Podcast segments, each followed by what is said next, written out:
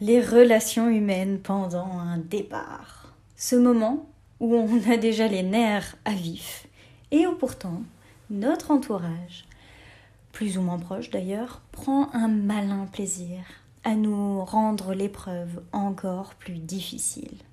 C'est simple, pour moi, vivre seul pendant ces quelques mois, c'est un mélange entre Colanta et la purge. Des épreuves tous les jours, et l'envie de tuer deux ou trois personnes pendant cette période. Alors si toi aussi tu découvres la dure loi de la vie en solo, voici quelques tips pour ne pas finir barjot. Numéro 1. Mets-toi à la méditation. Non, je déconne, ça aussi c'est une vanne. Quoique, en réalité, pas trop. Je pense qu'il faut vraiment avoir trouvé la paix intérieure pour éviter de devoir employer deux ou trois techniques de Thior. C'est des techniques de combat rapproché pour les non-initiés. Afin de mesurer ton seuil de tolérance et de paix intérieure, voici quelques mises en situation.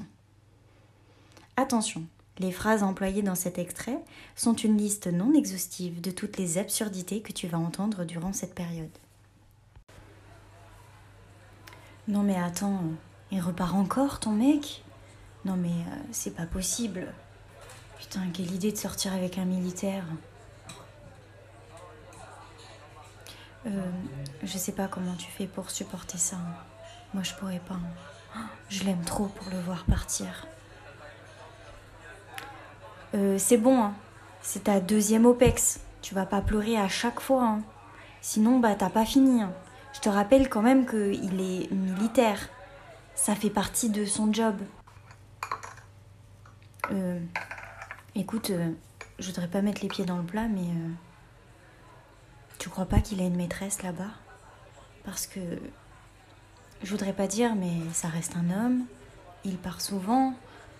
Euh, enfin, je sais pas, mais tu devrais te méfier quand même. Eh oui, t'as signé, donc viens pas te plaindre maintenant. Il est déjà rentré? Oh, bah tu vois, c'est passé vite en fait. T'as l'air fatiguée, ma pauvre. Tu fais peur à voir. Tu sais, euh, c'est pas parce que ton mec il est parti euh, qu'il faut plus que tu fasses d'efforts. Hein. Parce que c'est pas comme ça que tu vas réussir à le garder. Hein.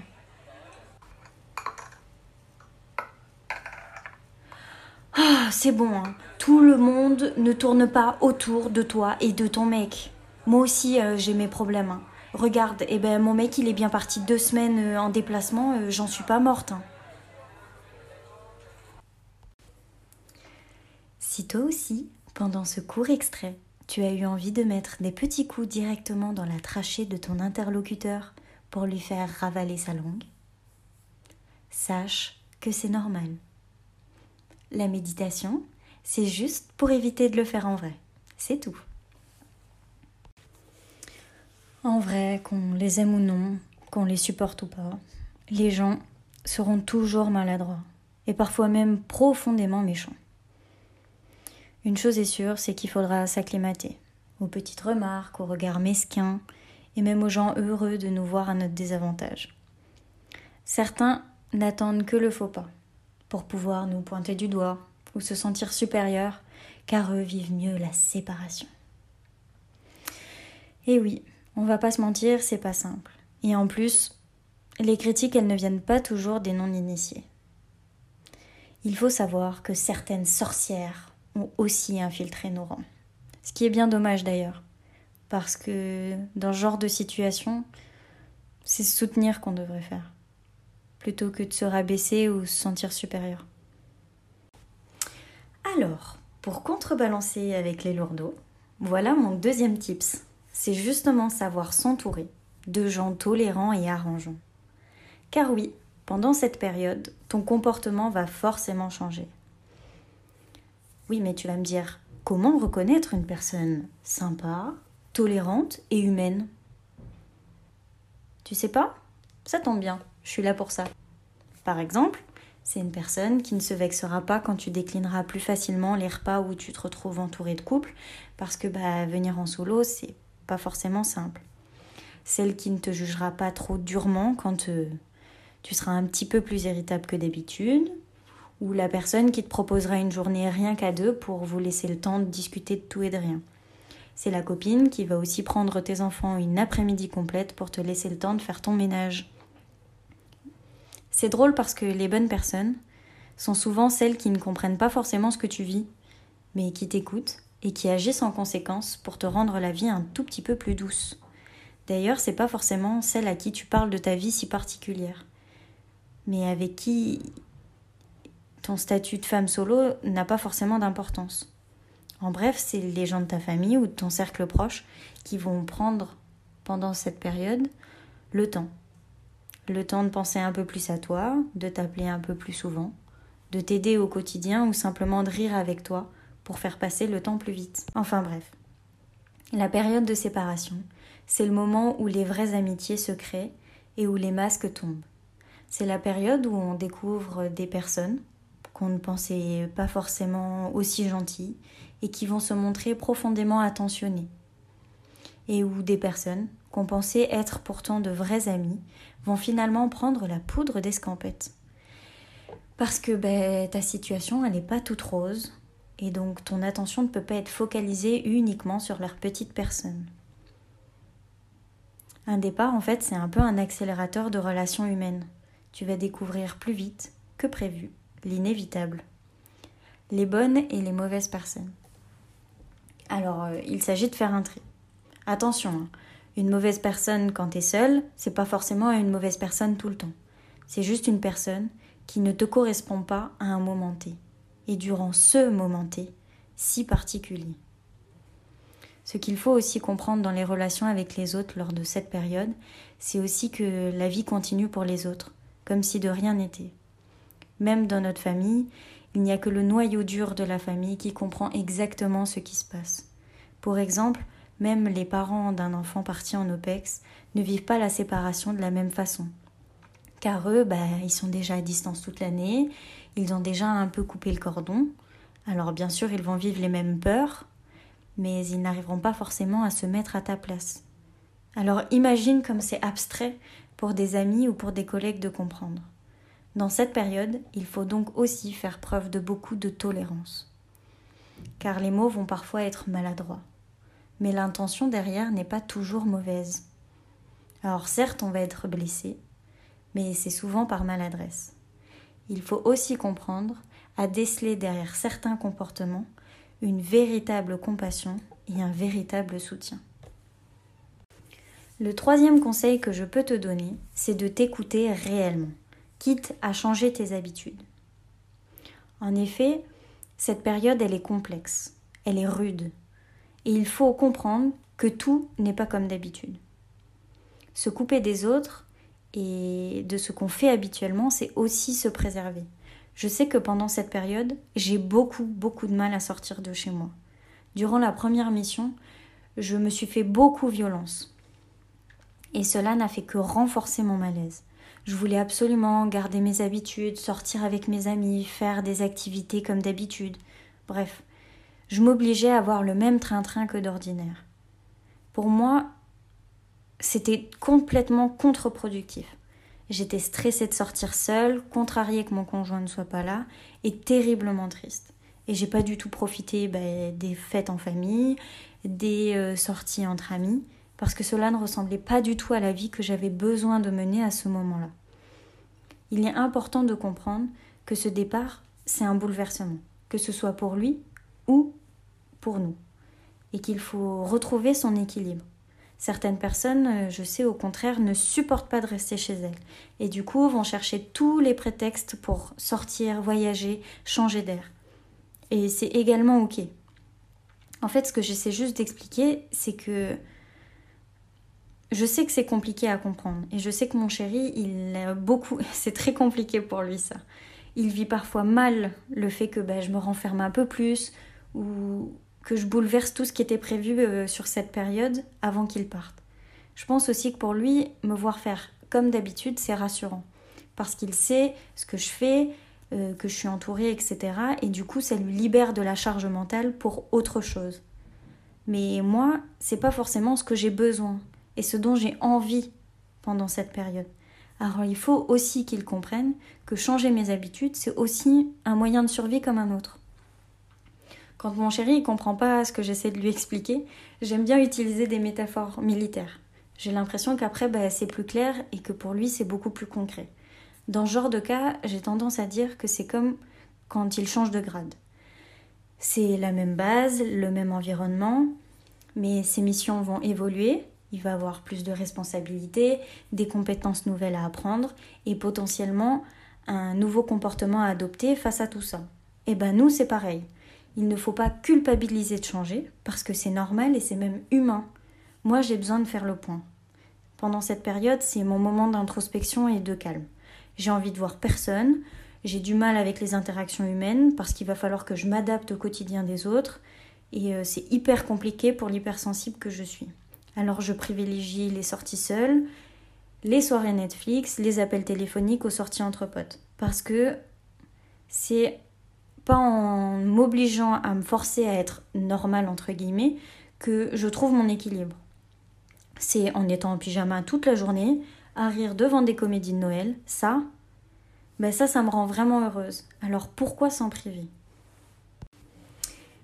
Et cela m'amène tout naturellement vers mon dernier conseil le plus important, je pense. Prendre le temps de garder une individualité et de s'épanouir personnellement.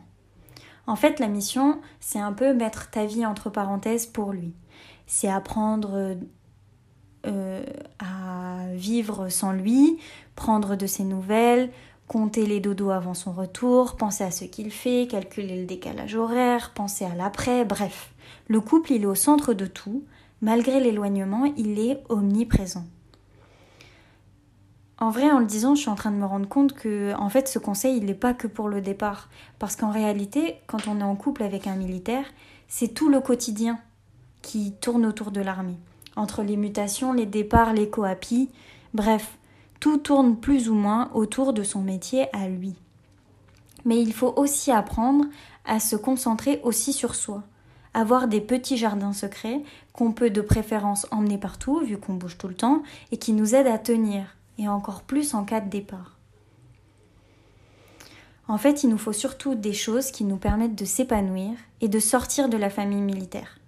Ça peut être un podcast, un sport, une activité culturelle ou associative, un métier, bref, il faut voir d'autres gens de d'autres milieux se raccrocher à des choses personnelles qui nous font du bien et qui nous aident à s'évader et à se retrouver en tant que personne. Pour moi, ce podcast, c'est une véritable renaissance. J'apprends de nouvelles choses, je mets des mots très personnels sur des sentiments que d'habitude je n'arrive pas à exprimer. Bref, je sors de ma zone de confort tout en me retrouvant.